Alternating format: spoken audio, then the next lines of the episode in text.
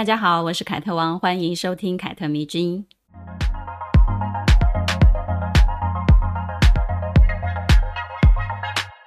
我最近陆陆续续都有收到听众朋友们指名要我说哪一位女性人物的故事。关于这一点呢，我先说很感谢大家对节目的支持，也很感谢你们提供的人物。我会在自己对人物进行评估之后呢，做了功课之后呢，把这些人归纳进来的。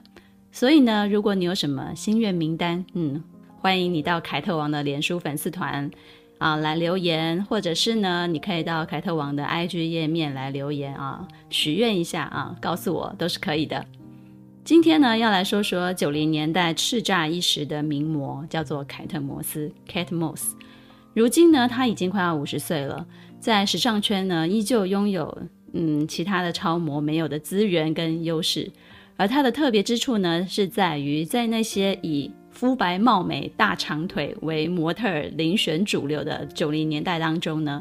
她的容貌跟身材上的缺陷其实并没有被时尚圈所排斥，反而呢是因为她的那些缺陷而让她一举成名的，这个就很有意思了。所以呢，我想要来谈谈这一位我自己也很喜欢的模特儿，顺便呢也跟大家聊聊关于容貌焦虑这件事情。当医美不再是禁忌的话题，反而成为大家茶余饭后会讨论的事情之后呢，容貌焦虑也开始渐渐地浮出台面了。老实说呢，我觉得啦，只要是人，不管是男人或者是女人，多多少少都会对自己的容貌感到，嗯、有哪些不满意的地方啊，尤其是恋爱的时候。大家都会担心自己是不是不够美啊，不够帅啊，而对方好像很容易就会被那些长得很美很帅的人吸引过去哦，内心当中就会隐隐约约有这一种幻想。过度的自我贬低其实是恋爱时期的一种通病啊，所以呢，面对自己容貌或者是身材的不满意，没有那么自信，在这个时期真的是非常非常的敏感啊。在我的成长过程当中呢，我对自己的长相或者是身材感到最不满意的时候，其实是国中的时候，是我的青春期。上国中之后呢，我就开始近视了，而且度数呢，随着我啊、看书越来越多，它就越来越深，所以呢，眼镜的镜片也就越来越厚。戴眼镜呢，使我看起来很呆板，但是呢，我又不能不戴眼镜，所以呢，我就只能接受它啦。而且那个时候，呃，学校还有规定发型，就是耳下三公分。然后那时候我的头发又有点自然卷，没有那种柔柔顺顺的直发，所以呢，当我剪那种耳下三公分的时候呢，就会很好笑，因为它会在发尾就这样卷起来哈，而且还卷得特别的，呃，嗯，呃，怎么讲，非常的怎么 很有那个 蘑菇头的感觉，就是很整齐的一个卷度这样子。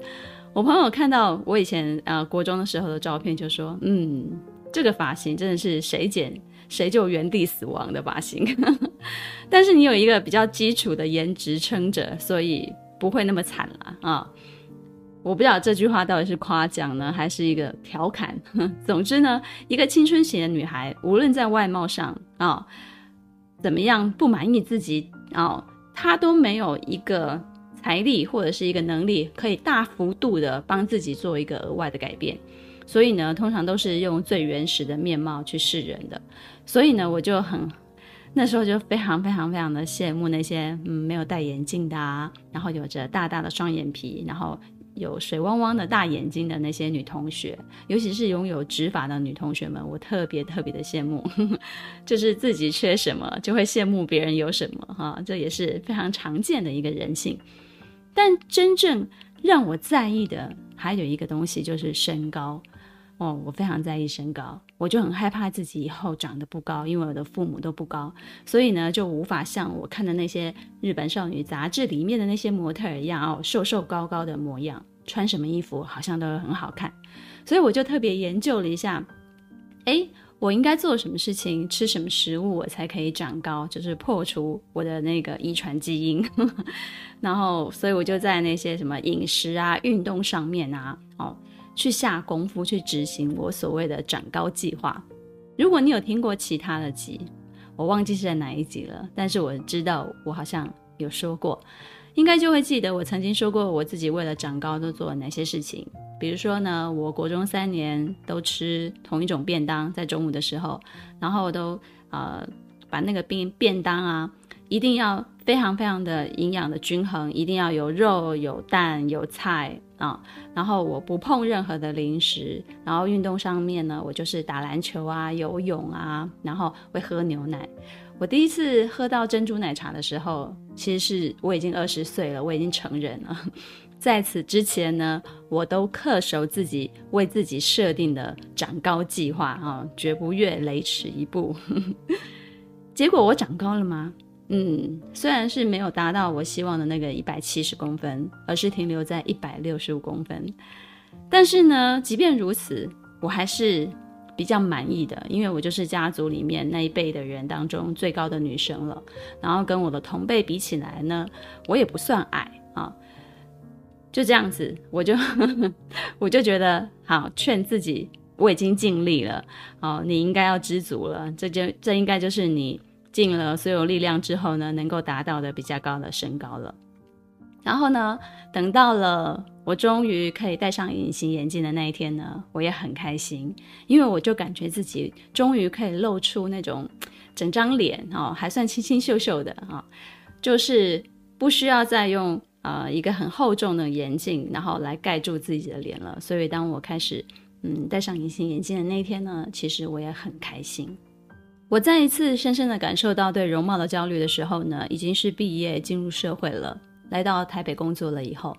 我发现台北的女孩子都好会打扮哦，而我当时呢，只是一个南台湾上来的小姑娘，阅历不深，很容易呢就被舆论带着跑了。尤其呢，是初次我接触这些大台北的繁华的花花世界的时候呢，确实很容易就把台北女孩奉行的那一套当成是一个标准。可是我很穷啊，我真的没有多余的钱可以花在更高档的化妆保养品上面，或者是购买专柜品牌的那些衣服。然后后来我就发现了自己年轻时候的这些困扰的问题，关于容貌焦虑的问题，其实也困扰着现代的年轻女孩们。而这些因为自己没有拥有而羡慕别人的那种心情呢，也是每一个年代的女人都会有的。而且呢，因为社群平台的关系，现在的年轻女孩能看到更多、更多样的讯息，而这些资讯呢，从四面八方向她席卷而来，淹没她、吞噬她。当她无法像媒体鼓吹的那样，或者是布洛克啊、KOL 穿戴的那样的时候呢，她们就会觉得自己很丑。自己输了，自己没有优势，于是呢，焦虑感就逐渐取代了自我认同。他们不惜以超出自己能力范围所能负担的消费来换取对容貌的自信。也许变好看了，但是呢，口袋当也空了，也负债累累了。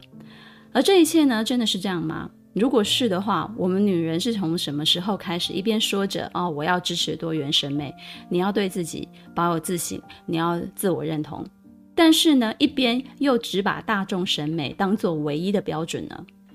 又或者说，大众审美是从哪些地方渗透了我们的脑子，让我们以它为标准，而不断地折磨自己呢？关于这个问题呢，我认为媒体跟时尚圈其实是需要负很大的责任的，因为这两个圈子都具有高度的权利，告诉当代的女人什么是美，因为他们具有权威性嘛，所以他们会鼓吹哦，我告诉你这个就是美，成为所谓的标准。时尚即权利，如果你听过川久保玲那一集啊，你就会知道我在说什么。我随便举一个例子好了，当所有媒体对年过四十或者是五十的女明星的评语都离不开什么冻龄啊、美少女啊、少女感这些字眼的时候呢，就会开始影响大家对看起来年轻的那种追求了。虽然说，看起来年轻，或者是追求年轻，是每一个人的内心底层的一个愿望。可是呢，当媒体不断的鼓吹，然后我们也不断的被洗脑的时候，我们会就会觉得这好像是一个标准诶。如果我看起来比实际的年龄更老，那我是不是就很丑啊？而每一个女明星呢，也会开始打一些小针美容来防腐，因为她们不想要被说哦，她脸垮了，她老了，她没有以前的风采了。所以呢，上行下效的结果就是，连凡间的我们都会一味的去追求啊、我要存一笔钱，送自己一个凤凰电波，有没有？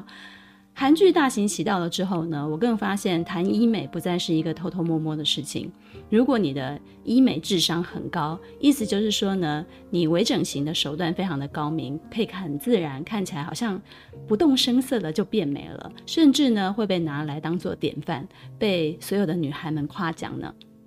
那些看起来非常自然的韩国女明星啊，也是大家所追逐的那些焦点。而她们演的戏呢，哇塞，那个你一定要仔细的看一下。所有的韩剧只要是有关于爱情的戏的那一种，他们的美颜滤镜都开得非常的大，画面呢永远是比较朦胧的、唯美的。其实呢，所有的女孩子看起来都一样，你看不清楚她脸上皮肤的那种质感、质地，于是呢，也就看不见她的纹路，也看不见她的毛孔。我每次看韩剧，都会有一种我的眼前好像被罩了一层纱的那种错觉，会让我以为我的眼睛是不是出了什么问题。如果你有同时间看美剧以及韩剧的经验，你就会明白我说什么了。我切换到美剧的时候呢，哇塞，那画面就等同于 iPhone 手机的那个原始相机拍的那种原画面，你脸上有什么瑕疵啊、纹路啊，通通无所遁形。然后呢，啪嚓切换到韩剧的时候呢，就是开了美颜相机，把滤镜条拉到百分百的那种状态啊、嗯。我觉得这是非常残忍的一个画面的对比，尤其是对女人来讲是非常非常的不友好的。于是呢，我们就会纷纷的躲进那个韩剧所制造出来的那种朦胧感啊、美颜的滤镜当中，告诉自己，嗯。这个才是美，这个才是我。然后呢，看到韩国女明星被国外记者拍到的那种野生的照片，啊、会不敢相信，哇，怎么在国外记者的相机当中，她是长这个样子的啊？所以呢，比较严谨的韩国经纪公司呢，就会尽责的让外媒的照片先修个图，然后再发稿。其实有很多很多明星都是这么做的。而这些操作的手法呢，跟我们在发脸书或者是 IG 的照片这样的手法有什么不同呢？谁不是先修片了以后再发文呢？对不对？当我们开始无法接受一个美女或者是嗯，一个普通的女孩身上啊，不要说普通女孩哈，我们没有办法接受明星，尤其是女明星，她的脸上或者她的身材有什么瑕疵，那其实是等同于。把这个标准也放在我们身上了。一个年过了三十四十五十岁的女明星的脸上有皱纹、有斑点，或者是她的身材走样的时候呢，我们就会奚落她、嘲笑她，媒体就会大幅度的去报道她以前年轻的时候是这样，现在却变成这样，哦，所以会造成焦虑，不是没有原因的。所以呢，我们不能够怪罪这些讯息造成我们对容貌的一些不自信，因为我们每一个人或许。都是容貌焦虑的制造者。其实说穿了，我们也许都是推手之一。我之前有过一次直播，我直播的时候其实都不开滤镜的，嗯。但是有一次的直播是我曾经素颜直播过。我实际的年纪是今年四十六岁了，是足岁。我素颜直播的那一次的目的呢，其实是要让大家看看一个不靠医美，只靠运动跟健康的饮食，而且。很勤劳的去保养自己来抗老的一个女人，如果真的到了我这个年纪的一个真实的模样，我是不可能冻龄的。如果你拿我现在跟我年轻的时候比，那个胶原蛋白流失一定是呃肉眼可见的。但是如果我有比这个年纪看起来稍微的年轻一点的状态，比如说我的体态、我的精神，让我看起来比我这个年纪。啊，实际的年纪应该要来看起来更年轻一点，那就表示我对自己执行的这个方法其实是成功的啊。我觉得这个方法要来执行，其实心态是非常重要的。如同我经常对我自己的读者所说的，你要先认识你自己是一个什么样的人，有什么样的优点，有什么样的缺点，然后你才能为自己量身定做一套完美的计划，朝你想要成为的那种人。啊，朝你想要达到的那个目标前进，而这套计划当然包含但不限于所谓的什么人生规划啦、外貌啊、美化或者是维持啦、职业生涯的规划啊、理财的计划等等，有非常非常多。但是这些基础呢，你都是要先认识你自己是一个什么样的人，有什么呢？优缺点，你才能够制定嘛。当年呢，因为我很穷，然后我没有多余的钱可以打扮我自己，所以我才有机会从羡慕台北女孩的恶性循环当中醒过来。我就开始正视我自己，无论是外貌啊、身材、家世背景、专业能力等等，都拿出来点评一番。对自己有清楚的认知，永远是成功的第一步。于是呢，我就开始学习帮自己化妆，来修饰我的五官的缺陷。然后呢，学习在平价的服饰当中呢，挑选质感比较好的单品，然后来重复穿搭，训练我自己的穿搭的能力。然后呢，其实掌握一个原则，就是突出自己的优点，扬长避短就是了。我开始。观察大我十岁以上的女人，她们的状态，她们拥有什么，失去什么，结婚了没有，婚姻对她造成了什么样的影响，她在公司是什么样的职位，她整体呈现出来的状态是否让人有一种向往。借用观察她们，我就来遥想我自己的未来。如果有一个女性是我特别羡慕或是特别佩服的，我就会想，那从现在开始，我要做什么事情，做什么，我才能够在她这个年纪拥有她现在所拥有的？我就会思考这些事情。当我开始做这些思想跟行动的工作呢，就会让我渐渐的变得不再焦虑了，因为我已经有目标了嘛，也不再觉得我现在拥有的不足以支撑我现在的生活，因为我有了目标，有了计划，最重要的是我有了一个重新看待我自己的一个角度，而这个视角呢，让我越来越喜欢我自己。当然了，有这个视角，并不代表别人对我的评价就不具参考价值。其实我觉得这不是二元对立的一个概念。如果别人的建议正是我缺乏而不自知的，经过他的提点，我还是会想要修正一下的。但如果在修饰的这个过程当中呢，我发现好像不是像他讲的那样，我发现有异状，或者是其实我已经改变了，我还是会依照我自己的标准来执行的。心灵鸡汤或者是很多很多的营销号的文章啊，都不停不停地灌输我们要与自己和解，要接纳自己。那究竟什么是和解呢？对我来说呢，和解也许就是你要诚实的面对自己，明白自己的不足，但同时你也要知道自己好在哪里。我的年轻时代呢，正是台湾大量时尚资讯开始蓬勃发展的一个年代，可以说呢，我算是赶上了最好的时光了吧。加上当时呢，我的工作是可以接触到比较大量的外国的时尚杂志，于是呢，就让我认识到了凯特摩斯这个模特儿。学生时代呢，其实我只听说过她的名字，但是并没有非常深入的了解过她。而且那个时候的社会风气呢，是比较哈日的，欧美的模特儿在台湾有知名度的并不是太多啊、要等到千禧年之后呢，才有大量的讨论出现，因为那个时候台湾也开始吹起了所谓的名模风了。甚至呢，如果你要认真的追溯起来，街拍始祖的话，凯特摩斯也绝对称得上是始祖级别的。她的搭配守则其实非常的固定，但是呢，却有人一直争相模仿的。我也曾经仿效过，呵呵，因为呢，她的穿搭对于普通人来讲啊，模仿起来的成功率确实是非常高的。现在呢，我们就要来说说凯特摩斯在九零年代跟千禧年后所代表的一个意义，到底是什么让她成为一个时代的符号，成为模特儿史上无法不提及的一个名字？凯特摩斯叫做 Kate Moss，一九七四年一月十六日出生于。伦敦南部的一个小镇，她是摩羯座的女孩。她原本的名字叫做 Catherine Ann Moss。家庭呢，其实非常非常的普通。她的父亲呢是一个旅行社的员工，而她的妈妈呢在一间酒吧当女服务生。小的时候呢，她的身形呢非常的单薄，很瘦小，脸上呢布满了雀斑，然后她的鼻梁就比较扁塌。站的时候呢，她的脚。并不起来，有一点点 O 型腿，他的牙齿呢也不是非常的整齐，然后他的身高呢在那个时候只有一百六十八公分，容貌其实完全称不上漂亮。那个时候没有人会相信这样的一个小姑娘呢即将改变时尚界的审美。一九八八年呢，十四岁那一年，凯特摩斯跟家人去旅行度假，在旅行的期间呢，就被 Storm 这个英国模特儿经纪公司的创始人 Sarah 在人群当中发现了。于是呢，Sarah 就说服他的父母跟凯特摩斯本人说：“我觉得你很适合当模特儿。”于是呢，就带领着十四岁的他进入了模特儿的圈子。那个时候的模特儿圈流行的长相其实都是比较大气、比较明艳的那种美女，身高呢基本都要在一百七十五公分以上，胸腰臀的比例呢也是需要达到某一种标准的，比如像是辛蒂克劳夫啊，或者是克劳迪亚雪佛那一种类型的长相跟身材的模特，才是那个时候当时的标准。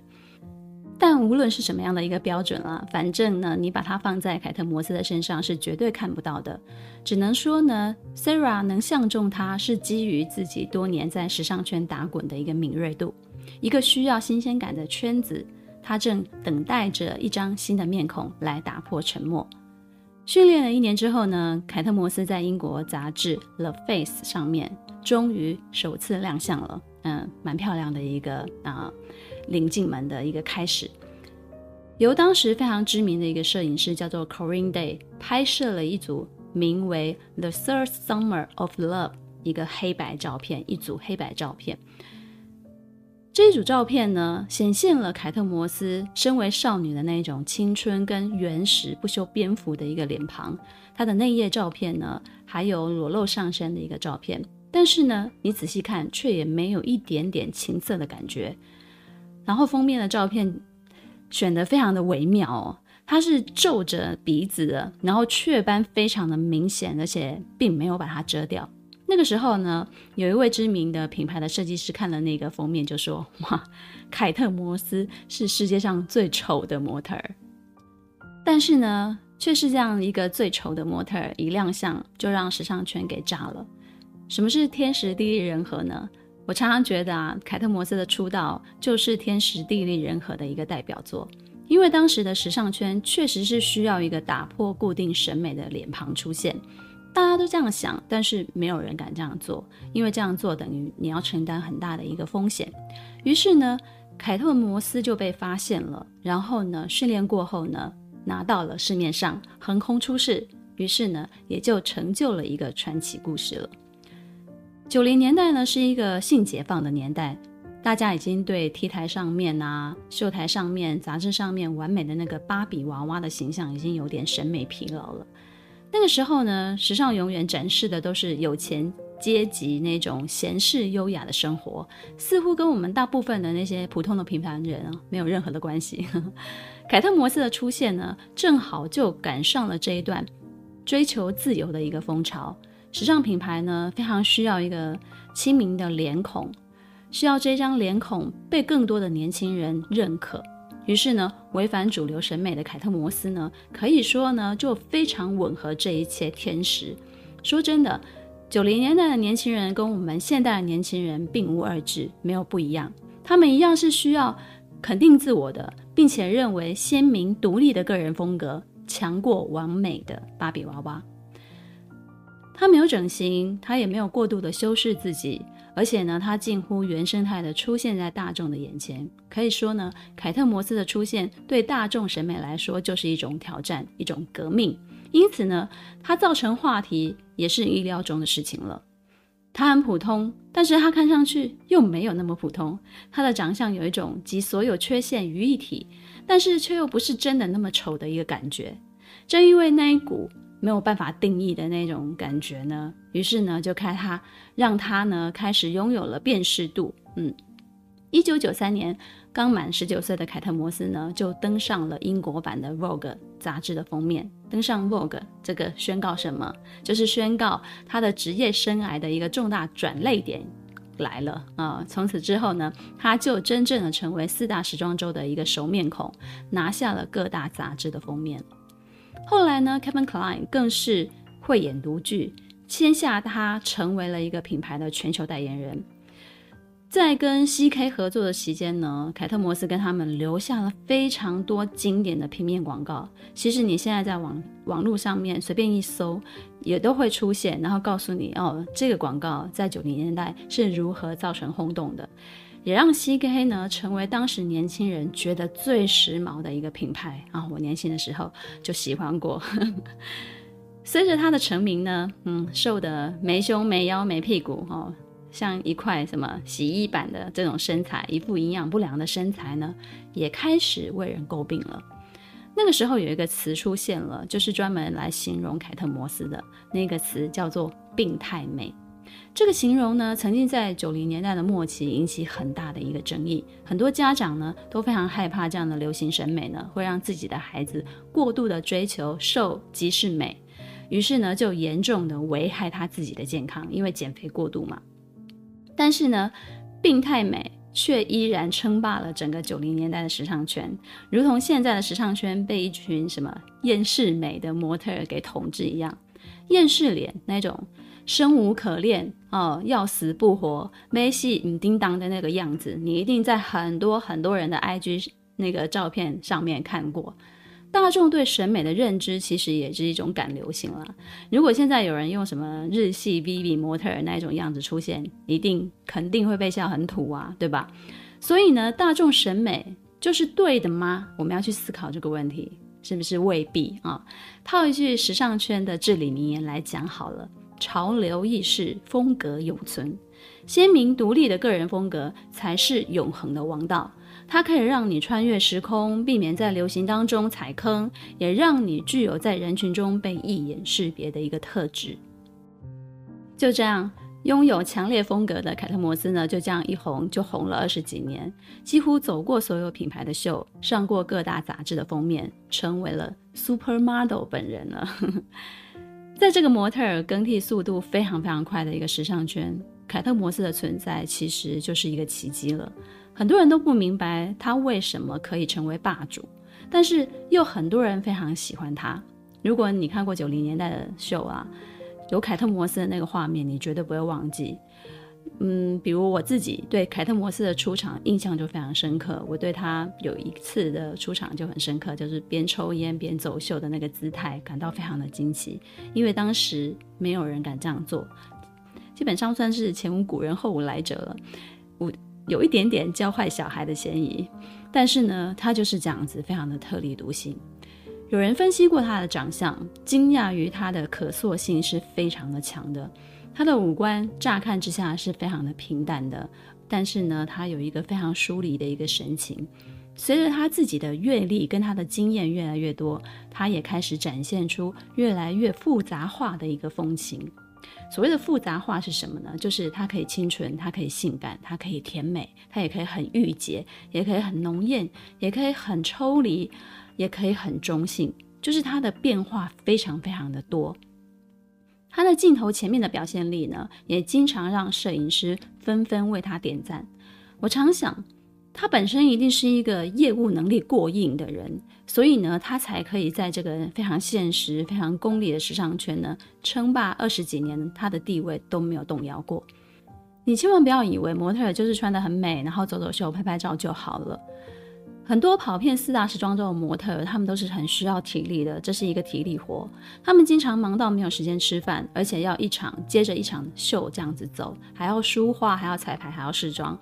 以及呢，无论拍摄什么样的一个主题的照片呢，都要对拍摄的内容有精准的掌握跟诠释。我觉得专业模特的工作呢，是体能跟智能的一个双重的考验。可以说呢，做好本职工作永远是最重要的一件事情，哪怕你是 supermodel。有人就说了，最直观的、最能够体现凯特摩斯实力的，其实就是硬照，也就是所谓的拍大片。她已经是大片女王了，不，应该是说，她已经不是所谓的大片女王了，而是大片皇太后。她的风格呢，并不会一成不变，而且呢，可以随意的切换。很多甚至被狗仔队拍到的随便拍的那种照片啊，除了喝醉的那种，都非常的好看。比起那些面对镜头就像一个木头的模特儿，她真的是老天爷赏饭吃。是啊。我们非常喜欢称那种业务能力很强的人为老天爷赏饭吃，但是我们永远也不知道他们在背后花了多少时间训练自己，才能获得像是天生的一样的那种感觉。还记得吗？我们前面提到了街拍始祖，如果提到街拍，然后你漏掉了凯特摩斯，那简直是天理难容。街拍的源远流长啊，大概就是可以追溯到什么七零啊八零年代，那个时候大家就是会追星了，就开始有街拍了。但是千禧年后呢，因为凯特摩斯太红了，她私下的穿着呢也开始成为年轻人啊、狗仔啊、杂志报道那个追逐热门的焦点。你在他身上其实很难看见什么品牌的 logo。我说真的，他总是穿非常简单的单品，平易近人的单品，然后呢，对这些单品进行混搭。比如说紧身的牛仔裤加上短靴，就是他的一个非常招牌的下半身的一个穿搭。一件平平无奇的小黑裙呢，也能在他身上穿出那种千军万马的气势。所以他本身其实是气场要够强的。因此呢，他成为年轻人模仿的对象，是因为他很容易就得到了他身上的一些单品。就是你要找那种类似款，其实是很容易的，你很轻松就可以复制到他的一身。凯特摩斯私下也经常，嗯，被狗仔拍到他就是没有化妆，就是素颜上街。他一点都不刻意的去掩饰他自身的不完美，去迎合所谓的大众期待。其实现在有一些明星发什么街拍都是塞好的哦，完美的妆发，但是就是假装好像被不经意被狗仔拍到，但是其实都是自己的摄影师，有没有？然后开始发通稿这样。但是凯特摩斯不是，他所有被街拍到全部都是狗仔啊。露出来的那些照片，这也让粉丝开始对自己可以接受了。比如有人就说啊，因为自己身为凯特摩斯的粉丝，因为他的关系，因为他的示范，所以他就不再以自己的 O 型腿为耻了，就学他一样，大大方方的穿起短裙、短裤以及紧身的牛仔裤，他也不害怕暴露他自己腿型上面的缺点。不过他身上那一股。带有非常强烈的摇滚啊、叛逆的那种气质，其实我觉得是最难复制贴上的哈，就是那个气场，我觉得是其实是最难模仿的。而同年代呢，像他这样子把模特儿活成像明星一样的人也是非常少的。他也是我非常少见的，任何发型不管剪什么样的发型都是非常突出的一个模特。他剪短发的时候，哇塞，那简直太有灵气了。要不是模仿的难度太高，我真的我很想要剪一颗一模一样的头。在五光十色的时尚圈呢，总是纵情享乐的。这对年少成名的凯特摩斯来讲呢，就是去任何国家、任何城市、任何一家最有名的夜店，都只要刷他那一张脸就可以自由出入了。没错，凯特摩斯是一个不折不扣的夜店咖。他被狗仔流出来的很多很多的照片当中呢，有很多 真的是数不清，全部都是在夜店喝的烂醉的照片。但是他也没有要去解释什么，随便他们拍，爱拍就拍啊、在凯特摩斯最红的时候，他遇见了也是好莱坞金童的强尼戴普，这两个人的恋情被美国《名利场》杂志形容为时代情侣。凯特摩斯呢，跟强尼戴普真的是每一个环节都非常的相配，一样的品味很怪，一样的独特而且迷人，都是有一种浪子的性格，谁都没有办法调教他们。我觉得啊，就像他们彼此也没有办法真正的被对方给调教。他们两个人留下了非常多的经典瞬间，也就是所谓的杂志的照片。然后后来的人啊，每次看到这些照片啊，就会感叹恋情的消逝，恨不得啊就能够定格在当时啊，多好。他们仅仅在一起三年就宣告分手了，而且呢，这三年的期间还经常的吵架，轰轰烈烈的登上报纸娱乐头条，嗯，非常非常多次。但是呢，即便如此。一样无损时代情侣在粉丝心中的地位啊。凯特摩斯最著名的感情有四段，也就是媒体有报道的。强尼戴普是一段，跟现在的女儿的亲生父亲 Jefferson Hawk 是一段，跟英国歌手 Peter Doherty 的是一段。后来呢，真正娶到她的是 The Kills 的吉他手，叫做 Jamie Hyneman。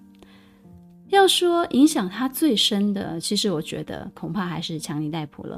我觉得这个男人呢，其实是把他骨子里那种不解释、不抱歉的那种气质勾引出来的，成为他一生奉行的一个原则。嗯，这个原则呢，在他被狗仔队拍到疑似吸毒的照片的时候呢，然后被媒体证实因为毒品而搞砸工作之后呢，更是发挥得非常的彻底。首先呢，他就不解释他吸食毒品的一个理由，哪怕他一时之间呢就丢掉了所有的代言，但是呢，他开始正视他自己脱离正轨的生活，进入了乐戒所，以最快的速度就戒掉了毒品。其实我常常觉得，一个人不怕做错事情，最怕的是什么？最怕的是你做错事情了还死不承认，然后呢就此潦倒下去，破罐子破摔。凯特摩斯呢，重整自己，说到做到。于是呢，时尚圈也给予他最热烈的欢迎，迎接他的回归。关于这一点啊，其实，在当时我也觉得啧啧称奇。他的经纪公司果然是非常可靠的一个经纪公司，而他个人当然也是非常的争气的。如今呢，凯特摩斯也已经是年近五十的中年妇女了。其实呢，从他成名哦，到他三十几岁、四十几岁步入中年之后呢，就经常被狗仔队拍到什么大腿有橘皮组织啊、身材垮掉之类的照片，大家就会从这些照片当中开始做文章，批评他没有资格成为超模。所以呢，可以说合理的来讲，从他出道十几岁出道到他现在，一直都有人拿他的外貌来做文章啊、哦，批评他、奚落他。那现在呢，就是有很多人感叹他老得太快了啊、哦，怎么可以老成这个样子呢？但你要想想看，他都快五十了，能不老吗？不要对人家那么苛刻嘛，想想自己。但是呢，不可否认的，近三十年间呢，凯特摩斯始终依然是最具有辨识度的一个模特儿。他登上 Vogue 杂志的封面，比任何的模特儿都还要来得多，连他的团队啊都没能够算清楚他究竟。上过多少次《Vogue》杂志的封面呢？你就知道哦，非常非常多了。凯特摩斯在发掘他、引领他出道的经纪公司工作长达了二十八年，最后离开的时候呢，他的经纪人就跟他讲了：“也是时候了，你已经做到了我们能够打造你的最高境界了。你看，这是一个多么好的一个合作关系啊！彼此成就对方，也成就自己，然后呢，好好的说再见。”凯特摩斯呢，所展现出来的是模特儿行业当中呢，非常非凡的一种坚韧的精神。那个来自伦敦郊区、羞涩而且瘦弱的十四岁的模特儿，已经成长为近三十年来全球收入最高的一个超级名模之一，并且在激烈的争议当中、个人的危机当中以及毒瘾的戒除当中，坚强地存活下来了。而且他也越来越壮大自己。他离开。培养他的经纪公司之后呢，不是跳槽到其他的公司去，而是他建立了他属于他自己的模特儿的代理业务，实行了一个从名模到商人的转变计划。好了，说了那么多的故事，不知道你在他身上看到了什么？是那种不跟主流审美妥协的原生态的美，是认同自己的长相，不随波逐流的那种性格？还是他从来不被时尚定义的那种鲜明的气质呢？